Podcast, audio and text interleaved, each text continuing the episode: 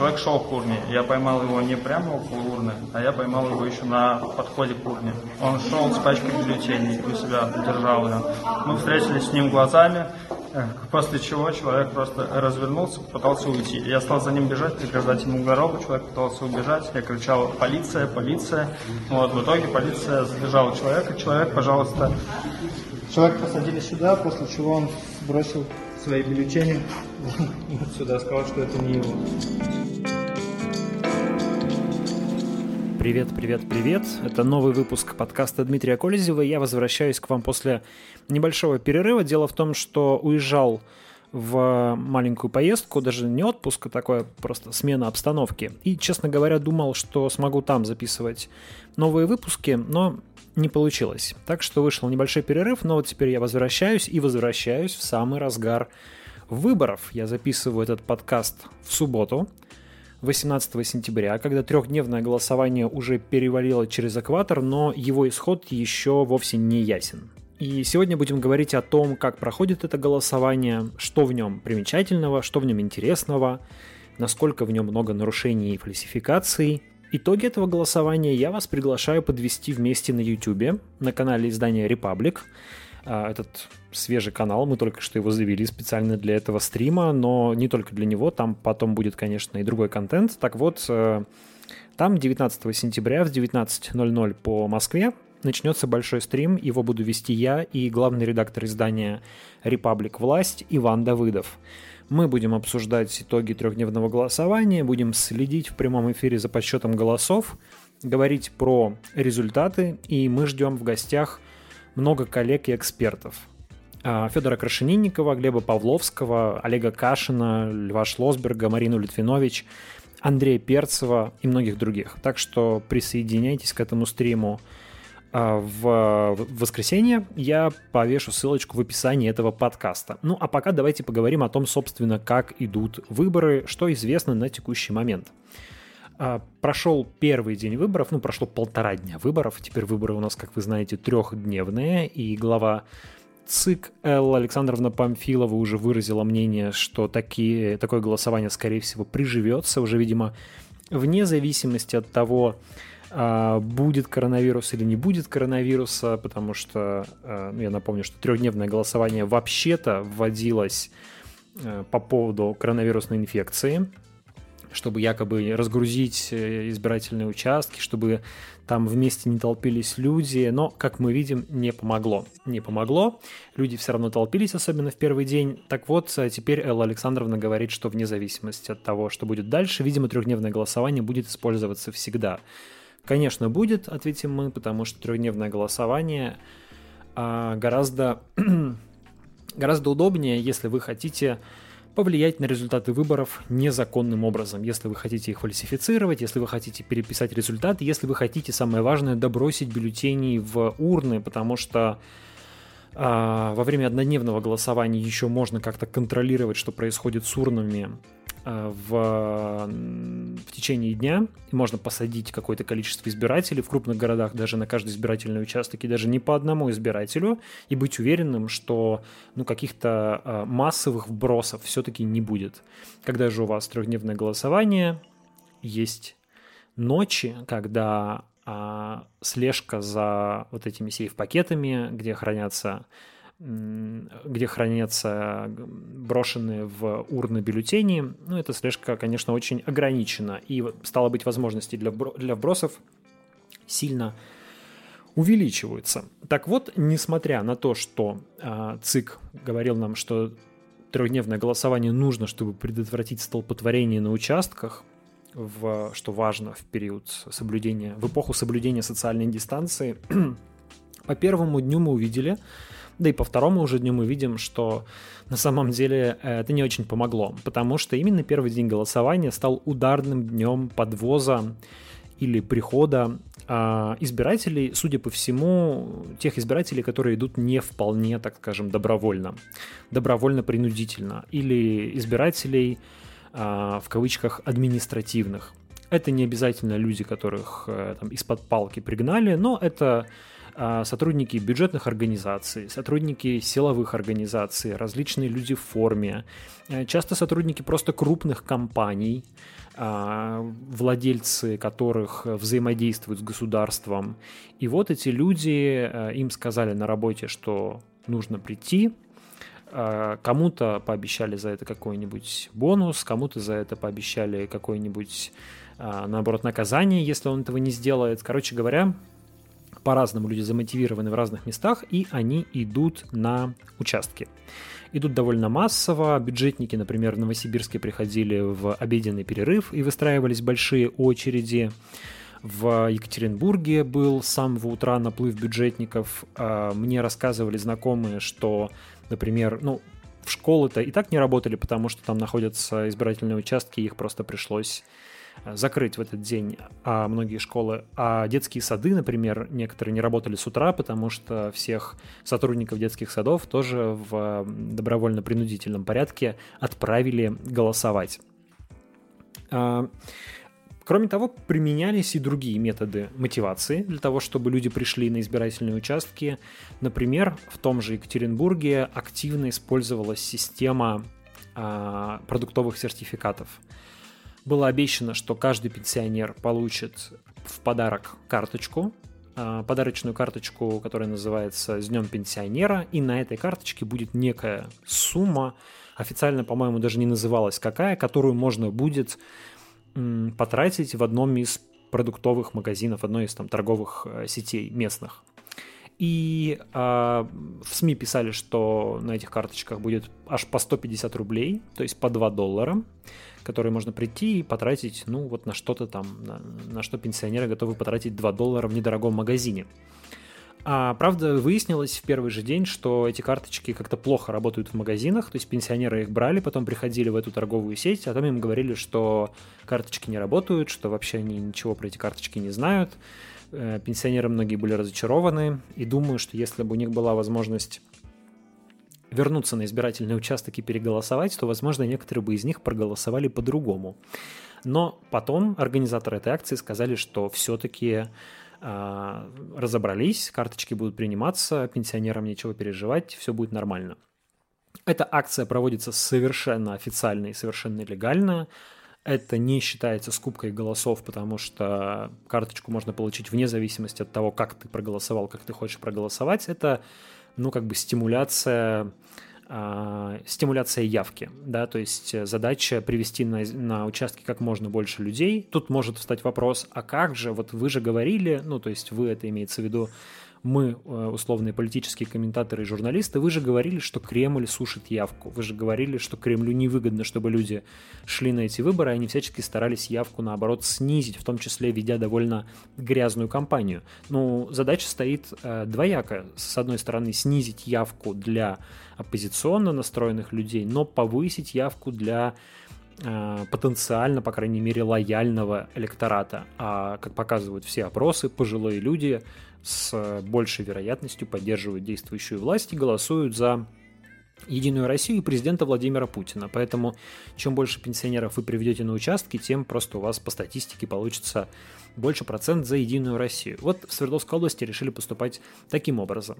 Кроме того, а бюджетникам, которые приходили на участки, они еще имели возможность получить подарочный сертификат на 300 рублей.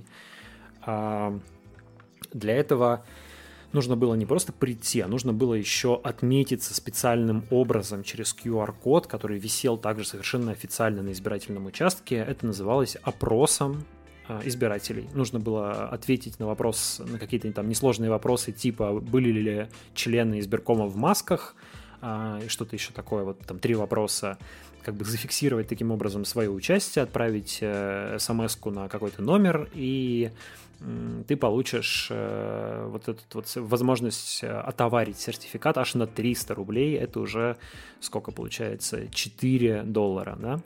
А с бюджетниками обошлись гораздо щедрее. Так вот, э, эти, эта система тоже перестала работать где-то в, в первые часы голосования, что-то в ней сломалось, ссылка по QR-коду не открывалась, смс не отправлялись. В общем, можно представить, как э, приятно было всем этим людям, которых заставили прийти на выборы, заставили поставить галочки, обещали за это какие-то деньги, заставили скачивать какие-то QR-коды, точнее, э, использовать какие-то QR-коды, выяснилось, что ничего не работает. Короче говоря, э, в общем, все пошло совсем не так, как должно было пойти.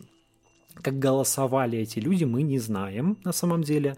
Вот э, корреспондент издания It's My City, где я являюсь издателем, например, работал в первый день э, наблюдателем на избирательном участке, ну и, и общался в том числе с людьми, спрашивал их, за кого они голосуют, и, например, встретился с э, одним полицейским, который представился, сказал, что его зовут Виктор, не стал говорить, э, в каком отделении полиции он служит, в каком подразделении точнее, э, но сказал, что да, начальство нам сказало прийти проголосовать, я пришел и проголосовал за оппозицию. А сколько таких людей, которые пришли и проголосовали за оппозицию, то есть они как бы административно подчинились, э, но проследить, за кого они поставили галочку, в, общем-то, невозможно. Ну, можно, но довольно сложно. И поэтому все-таки результаты выборов, даже с учетом вот такого административного голосования, могут несколько отличаться от того, что ожидает власть. А в, что касается нарушений, ну, как обычно, сообщения о нарушениях приходят со всей страны. И пока трудно оценить а, в массе, насколько этих нарушений много. ЦИК, естественно, заверяет, что нарушений не такое уж большое количество, и они не такие фатальные, чтобы повлиять на итоги голосования, но а, например, представители партии КПРФ заявили уже официально, что это самые а, криминальные, самые нечестные выборы за последние 20 лет. Вообще, я с удивлением отмечаю, что представители парламентских партий и непарламентских, ну, например, КПРФ, Справедливая Россия и Яблоко, а, по ходу этого голосования очень активно заявляют о нарушениях и очень активно критикуют процедуру выборов ну, я живу, если честно, в парадигме того, что практически все, что делают парламентские партии, так или иначе согласовано с э, Кремлем, с администрацией президента, и что а, для Кремля, в общем-то, важно, чтобы о нарушениях на этих выборах говорили поменьше. И то, что парламентские партии говорят об нарушениях, говорят много. Мне в, в электронную почту пришло уже кажется, три каких-то бюллетеня «Справедливой России» с пометкой «Молния», о нарушениях на выборах. Так вот, э, такое вот такая активность этих партий меня лично удивила, и, ну, наверное, это какая-то э, начало какой-то, может быть, двухходовки. Посмотрим, что будет дальше с этим происходить, с этими претензиями, с этими жалобами, э, но пока это выглядит довольно любопытно и довольно интересно. Ну вот пробежимся по некоторым примерам нарушений, про которые рассказывают и журналисты, и наблюдатели, и представители политических партий из разных регионов, просто буквально номинально вам перечислю. В Санкт-Петербурге в ТИКе номер 26 втрое увеличили количество переносных ящиков, и для этого а, избирательная комиссия должна была провести заседание в WhatsApp накануне вечером. Провели, и в 48 увеличили количество ящиков до 144, практически в три раза. В Липецкой области на УИК 2316 а, наблюдатель а, которого зарегистрировали с опозданием, все же успел зафиксировать, как женщина в форме положила в урну порядка 20 бюллетеней. Или а, в Екатеринбурге, ну, такое помельче нарушение, в Екатеринбурге на одном из участков не было шторок в кабинках. Когда об этом пожаловались, в Центре общественного наблюдения заявили, что Центр общественного наблюдения – это как государственная структура, которая как бы тоже наблюдает за выборами. И там заявили, что, в общем-то, оказывается, в законодательстве нет никакого обязательства того, чтобы люди голосовали в, за шторкой. То есть а, на избирательном участке обязательно должны быть кабинки со шторками, но если люди желают проголосовать э, значит, в другом месте, то они могут спокойно это сделать и избиркому достаточно, видимо, поставить одну кабинку со шторкой, а остальные, там, 20 человек, которые находятся на участке, будут голосовать без шторки. Но если сильно захочется, можно постоять в очереди. Тем не менее, после того, как об этом написали журналисты, шторки все-таки повесили. А в Екатеринбурге же на участке 1356 э, была обнаружена скупка голосов по 500 рублей за голос за партию власти. В Петербурге на трех участках а, всех регулярно выгоняют из помещения, в том числе наблюдателей, для обязательного проветривания. Что, что происходит во время проветривания, точно неизвестно. Встречаются, разумеется, как по традиции, и мертвые души. Это когда вы приходите в избирательный участок и видите, что ваша соседка, которая умерла в прошлом году, а, не только до сих пор значится в книге избирателей, но и проголосовала, о чем говорит ее подпись, а, видимо, поставленная а, холодной рукой э, из загробного мира. А в Самаре на УИК 5044 по документам за 5 часов проголосовали 1680 человек – а, то есть по 6 человек в минуту. Но если смотреть на видео, то такого потока избирателей не было. Откуда взялись эти голоса, непонятно. В Москве а, участковая комиссия номер 400 открылась в 6 утра вместо 8 утра, и туда массово пришли голосовать сотрудники Росгвардии. В Бердске независимых наблюдателей облили неизвестной жидкостью. В Екатеринбурге КПРФ написала заявление в полицию о скупке голосов движением «Чкаловцы», которое контролируется единороссом Валерием Савельевым. Сотрудники КПРФ вызвали полицию, написали заявление, но скупщики голосов, ну, подозреваемые в скупке голосов, так скажем, сказали полицейские, что все согласовано с начальником а, отделения полиции. Ну или вот э, информация свежая из УИКа 1806 в Санкт-Петербурге, где была пресечена попытка вброса за а, кандидата от партии «Единая Россия».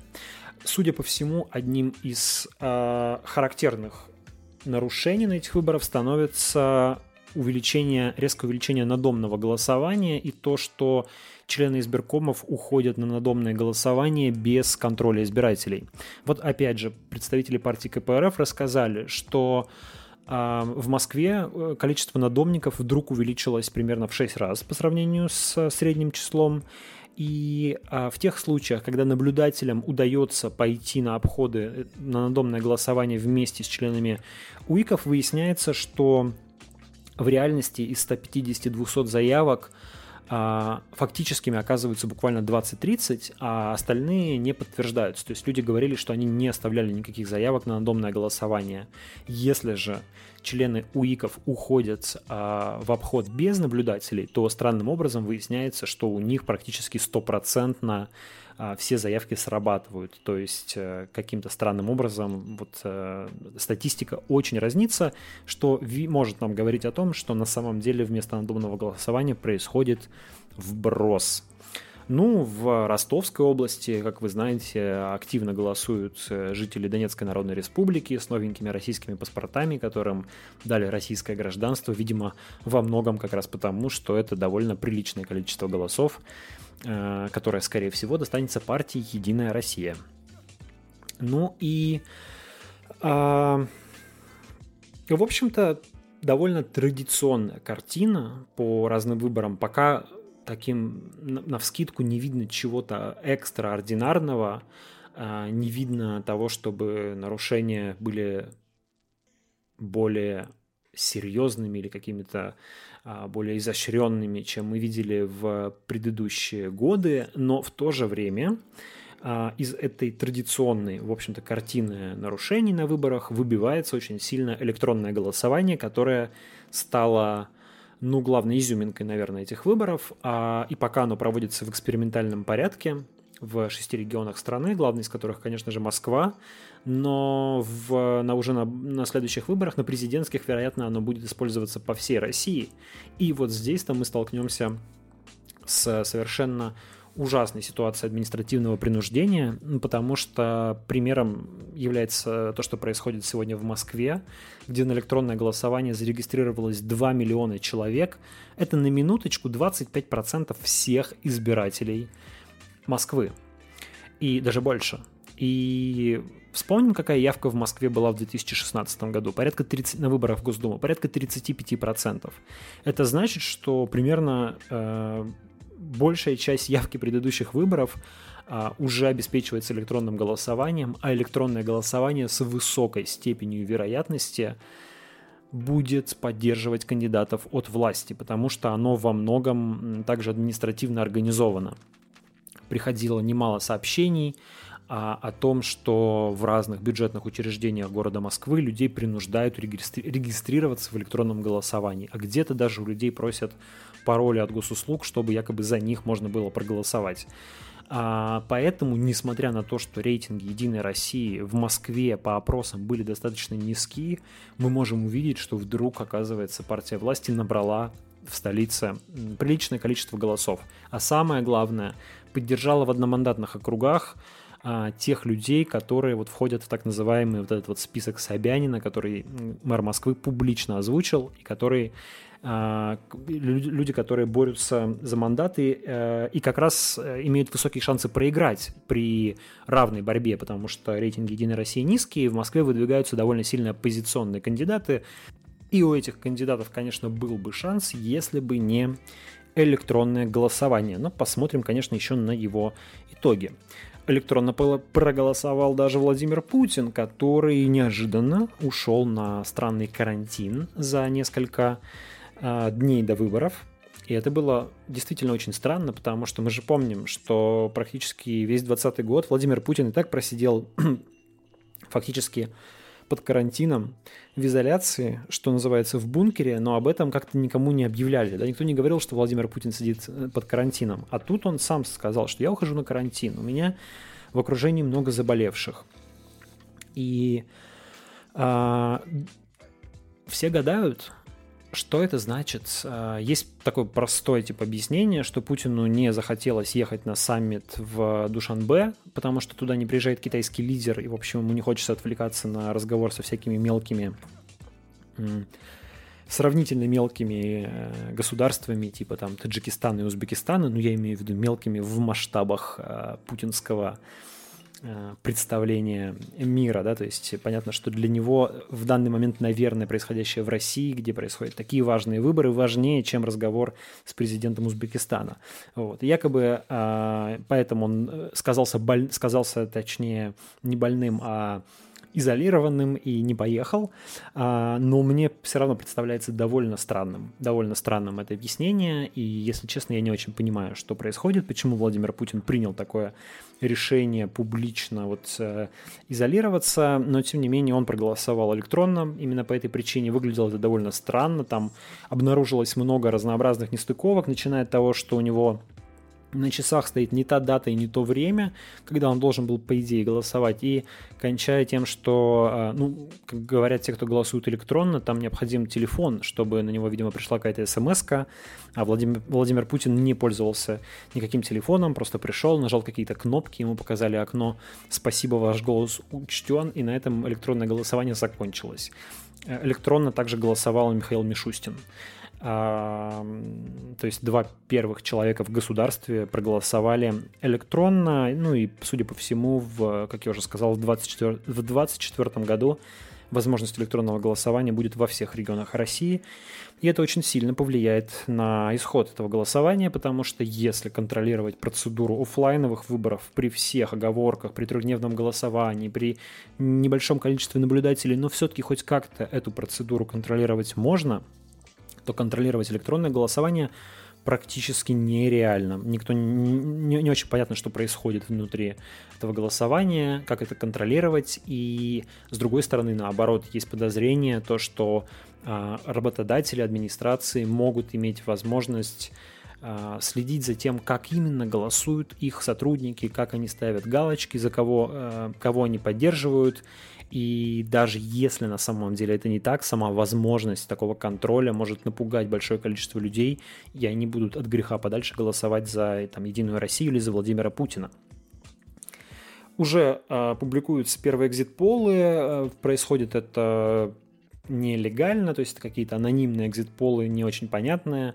Есть телеграм-канал «Ярмарка экзит-полов», где регулярно выкладываются какие-то экзит-полы по каким-то, по, по самым разным регионам, но доверие им стремится к нулю с моей стороны, потому что нет никаких данных о том, кто делает эти экзит-полы, что за организации, какая выборка, сколько людей опрошено, в какой период, насколько им можно доверять и так далее. Но есть, тем не менее, некоторые моменты, связанные с экзитполами, э, не с цифрами, а с самой организацией экзитполов, которые обращают внимание. Например, в Ярославле организаторы экзитполов, официальных экзитполов, которые проводят социологические службы, сказали, что впервые столкнулись с таким высоким процентом, процентом отказов. Больше половины избирателей не говорят, за кого проголосовали. Это вот как раз может говорить в пользу того, что административно отправленные на участки избиратели голосуют оппозиционно, голосуют не за Единую Россию, а за какие-то другие партии. А по всем экзит-полам, которые публикуются, а, ну, еще раз оговорюсь, что доверие им невысокое, но, тем не менее, вот э, те экзит-полы, которые публикуются, они говорят якобы о прохождении партии «Новые люди» в Государственную Думу. Практически нигде, ни в одном из регионов по экзит-полам а, у этой партии якобы нет меньше 5%. А, непонятно, насколько можно этому доверять, но если все-таки «Новые люди» действительно пройдут в Государственную Думу, то это скорее хорошо, чем плохо, несмотря на то, что, безусловно, партия не является там по-настоящему оппозиционной, а, согласов... она согласовывает свои действия с администрацией президента и является своеобразной заменой условной партии Алексея Навального, которая в этих выборах не участвует, да, чтобы хотя бы часть протестных голосов можно было канализировать и вывести в, какую-то, в какой-то другой политический проект, но тем не менее эта партия все равно, а, которая декларирует некие более либеральные, более свободные ценности, и сам тот факт, что если даже за партию спойлер голосуют, и она проходит в Государственную Думу, значит, что эти ценности скорее востребованы в обществе, и это, ну, как можно надеяться, может быть, будет заставлять власть хотя бы немного, несколько корректировать свое поведение и оглядываться и на этот запрос тоже. Потому что я напомню, что в настоящий момент у нас в парламенте нет вообще никакой э, либеральной партии. Есть либерально-демократическая партия Российской Федерации, ЛДПР, которая, ну, либеральна лишь номинально по названию. Да, по более классической либеральной партии или партии, которая бы представляла скорее интересы предпринимателей, скорее людей с европейскими взглядами, партии просто нет. Если новые люди вдруг появятся в парламенте, то, повторюсь, при всех оговорках, это скорее хорошо, чем плохо. Но далеко не факт, что они появятся.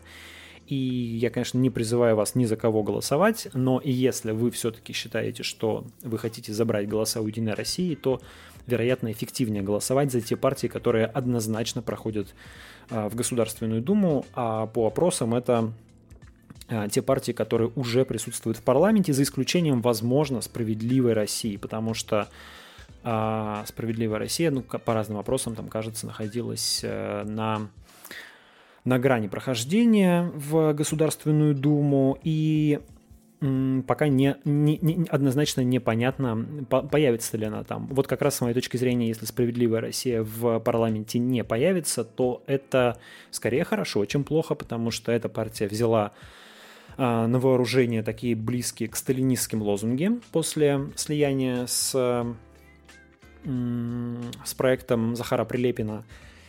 И кажется, это пошло партии не на пользу. И, опять же, это может быть сигналом для власти и для Кремля, что такая неосталинистская риторика, она меньше востребована в обществе, чем, например, либеральная и европейская риторика в том случае, если партия «Новые люди» пройдет в Государственную Думу.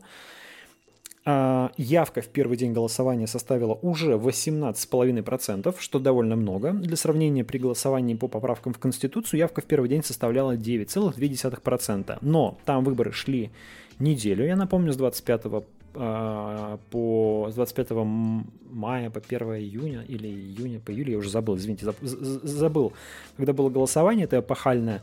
Но, в общем, выборы шли неделю, и в итоге явка составила там 68%. Какая будет тут явка по итогам трехдневного голосования? Ну, если сохранится тот же темп, то получится, что она должна приблизиться к 60%. К 60%. А что касается умного голосования Алексея Навального, то, судя по реакции власти, по по тем довольно нервным заявлениям и реакциям, которые происходят, умное голосование работает, представляет реальную опасность для Единой России, пугает Кремль, расстраивает Кремль, о чем откровенно сказал а, Владимир Путин, но при этом а, умное голосование столкнулось с большими трудностями в плане дистрибуции а, своего списка избирателей и и более того спровоцировала, ускорила э, суверенизацию Рунета. Как вы наверняка знаете, Google и Apple согласились э, удалить приложение Навальный из своих магазинов, и это пришло, произошло после того, как сотрудникам этих компаний пригрозили уголовными делами, российским сотрудникам этих компаний пригрозили, пригрозили уголовными делами, и что еще более печально, Telegram выпилил бот э, умного голосования из своей системы. Павел Дуров заявил, что это сделано как раз после того, как Google и Apple убрали приложение Навальный, и, мол, а, Google и Apple помогали Телеграмму преодолевать блокировки, а раз они так себя повели, то как бы если блокировки последуют, то, мол, никто же не поможет, поэтому нужно Дуров принял решение остановить а, умного голосования, а тоже вычистить его из системы телеграммов, и потом еще сослался в своем объяснении на День тишины, да, такую традицию, когда перед выборами прекращается всякая агитация. Мне это объяснение показалось чрезвычайно лукавым, если не сказать лицемерным, по двум причинам. Во-первых, потому что Дуров вообще ничего не говорит о Кремле и о российской власти, которая, очевидно, является субъектом принятия этого решения. Он как бы перекладывает всю ответственность на Google и Apple, как будто бы Google и Apple по своей инициативе, без каких-либо угроз и давления, заблокировали э, приложение Навальный, и он не... Э, и, и Дуров ничего не говорит о том, что к нему обращались с какими-то угрозами, что его куда-то вызывали, что от него требовали убрать это приложение. А, то есть он либо перестраховывается, либо он просто что-то не рассказывает нам о своей коммуникации там, с Кремлем, с Роскомнадзором, с российской властью или, я не знаю, с кем, которые кулуарно попросили у него остановить это приложение. Ну, а отсылки к дню голосования, э, к дню тишины, извините, мне кажется, вообще абсурдными, потому что, ну, во-первых, в наше время эта традиция, кажется, уже вообще становится бессмысленной. И в России, я напомню, день голосования официально отменен как раз с предыдущего года. А, и более того, ну, если ты декларируешь день, голос... день тишины в Телеграме, ну, тогда нужно заблокировать, например, э, публикацию э, Сергея Собянина, который тоже выкладывал свой список кандидатов, которых нужно поддержать в Москве. А, которые он рекомендует поддержать. Чем список рекомендаций от Алексея Навального отличается списка, от списка рекомендаций от Сергея Собянина? Да? И то и другое это просто, просто список фамилий, список округов, за которые рекомендуется проголосовать, и ничего больше. В этом, в общем-то, прелесть и ужас умного голосования, что это просто округа и список. Это на самом деле сила бренда умного голосования, сила бренда Навального. Если вы доверяете Алексею Навальному, если вы доверяете умному голосованию, то вы голосуете так, как вам э, скажут. Умное голосование многие, конечно, критикуют за то, что оно не дает людям самим подумать о том, за кого нужно, за кого не нужно голосовать, за то, что оно предлагает неэтичный выбор, например, голосовать за коммунистов, которых, у которых на совести которых ГУЛАГ и прочие ужасы. А, ну и много всяких этических претензий предъявляется умному голосованию. Друзья, мое отношение здесь довольно простое. Я писал об этом, я сейчас выскажу это еще раз словами. А если бы выборы в России были выборами, если бы они хоть как-то походили на реальную демократическую процедуру, умное голосование можно было бы критиковать, можно было бы отрицать, оно вообще было бы не нужно на самом деле, потому что люди бы просто шли на выборы и голосовали за кого они хотят. Но умное голосование родилось как раз не от хорошей жизни. Дело в том, что э, выборы в России превратились из демократической процедуры в инструмент, в способ узур... удержания узурпированной власти, в способ э, в такой политический спектакль, в которой, ну, как бы люди должны как-то более-менее поверить, который при этом приход, происходит в режиме такой полицейской спецоперации. Представьте, что вас всех посадили в, теат- в зале театра, а, вокруг расставили росгвардейцев с дубинками, и они нацелили на вас дуло автоматов, при этом вам каждому выдали по мороженке, чтобы, всем, чтобы вы чувствовали себя хорошо, несмотря на этих грозгвардейцев. А на сцене происходит, значит, какой-то спектакль, э, где объявляют, что победила партия «Единая Россия», и она будет еще там пять лет определять политику в стране. И вы должны в это поверить. А вот во что превратились в российские выборы. Или у меня есть... И, и, и поэтому в рамках этой, в рамках этой реальности а, сломать, этот, сломать сценарий этого спектакля можно только используя ну, такие механические методы, которым, одним из которых является, и, возможно, единственным возможным, которым является умное голосование. Есть у меня еще одна метафора. Да? Представьте, что нынешняя политическая система России, вот эта вот электоральная автократия, автократия, построенная на периодических выборах, эти выборы нужны власти для того, чтобы легитимировать себя, для того, чтобы объяснять, откуда она взялась. Это довольно неплохо сконструированная политическая машина, которая строилась 20 лет, которая сильно укрепилась в последнее время, которая едет, едет, едет себе вперед и вот так вот э, лязгает, в общем, движется, э, производит всякие эффекты разной степени приятности, кого-то перемалывает под собой, ну, в общем, едет вперед. И если вы хотите остановить эту машину, э, у вас есть, собственно, ровно один инструмент сейчас. Это лом, который можно засунуть в шестеренки этой машины, и что-нибудь произойдет. Этот лом называется умное голосование. Никакого другого инструмента у вас под рукой нет. У вас нет ни ключа зажигания, ни пульта управления, ни волшебной палочки, которая остановит эту машину. Только тупой лом и ничего больше. И когда вы засунете этот лом внутрь этой машины, Неизвестно, что случится, неизвестно. Может быть, может быть, этот лом заклинит машину, она задымится, взорвется, развалится, и тогда что-то произойдет. Вам придется строить другую машину. А, может быть, из этой машины выскочат какие-нибудь люди и надают вам пинков.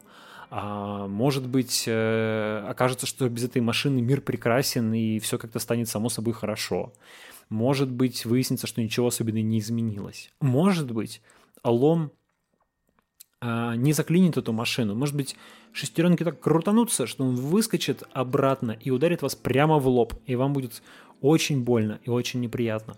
А может быть, засунув лом в эту машину, вы увидите, что вообще ничего не произошло. Шестеренки такие сильные и мощные, что они этот лом перемололи, и машина поехала дальше. И все это вся эта процедура умного голосования оказалась бесполезной. А может быть, вы вообще считаете, что машина, какой бы там лязгающей, страшной и злой она иногда не казалась, что на самом деле пусть она едет. Лучше такая машина, чем другая. И вы решаете вообще не засовывать никуда этот лом. Пусть, пусть лежит себе в стороне. Вот это именно и есть российская власть, российская система, российский режим и умное голосование. Вы сами решаете, брать этот лом в свою руку, засовывать его куда-то или не засовывать. Это не ваш политический выбор, это не ваш, э, не, ничего не говорит о ваших ценностях, это ничего не говорит о том, поддерживаете вы ГУЛАГ или не поддерживаете, это просто лом, который можно засунуть или не засунуть в эту машину. Засовывать его или не засовывать решаете только вы. Подытоживая, друзья, длинный подкаст у нас получился. Подытоживая, а какие интриги, как мне кажется, пока что еще остаются на этих выборах. Во-первых, сохранит ли Единая Россия конституционное большинство в Государственной Думе? Простое большинство она, скорее всего, сохранит. Сохранит ли конституционное? Пройдут ли в парламент партии «Новые люди» и партия «Справедливая Россия»? Сколько голосов получит КПРФ, которая явно является главным бенефициаром происходящего на этих выборах, потому что она главный аккумулятор протестного голосования. А пройдут ли какие-нибудь оппозиционеры в одномандатных округах? В Москве, ну и не только в Москве. А, удастся ли остановить а, нескольких одиозных единороссов? Ну, например, того же телеведущего а, Евгения Попова или моего любимого депутата Андрея Альшевских, соавтора, соавтора всевозможных запретительных законов из Екатеринбурга. Интересны выборы губернаторов. В первую очередь, конечно, в Хабаровске, но также и в некоторых других регионах. Э, выбирают губернатора в Тыве, э, главу в Тыве, в Чечне, кстати говоря. Понятно, что выиграет Рамзан Кадыров, но какие-то какие-то нюансы возможны. Там есть у него номинальный противник, а сколько он наберет, а будут ли какие-нибудь эксцессы, а вдруг, э, значит, мы потом увидим по действиям Рамзана Кадырова, что все прошло не совсем так, как ему хотелось, тоже интересно. Выборы в Хабаровске представляют, пожалуй, наибольший интерес, там вполне возможен второй тур.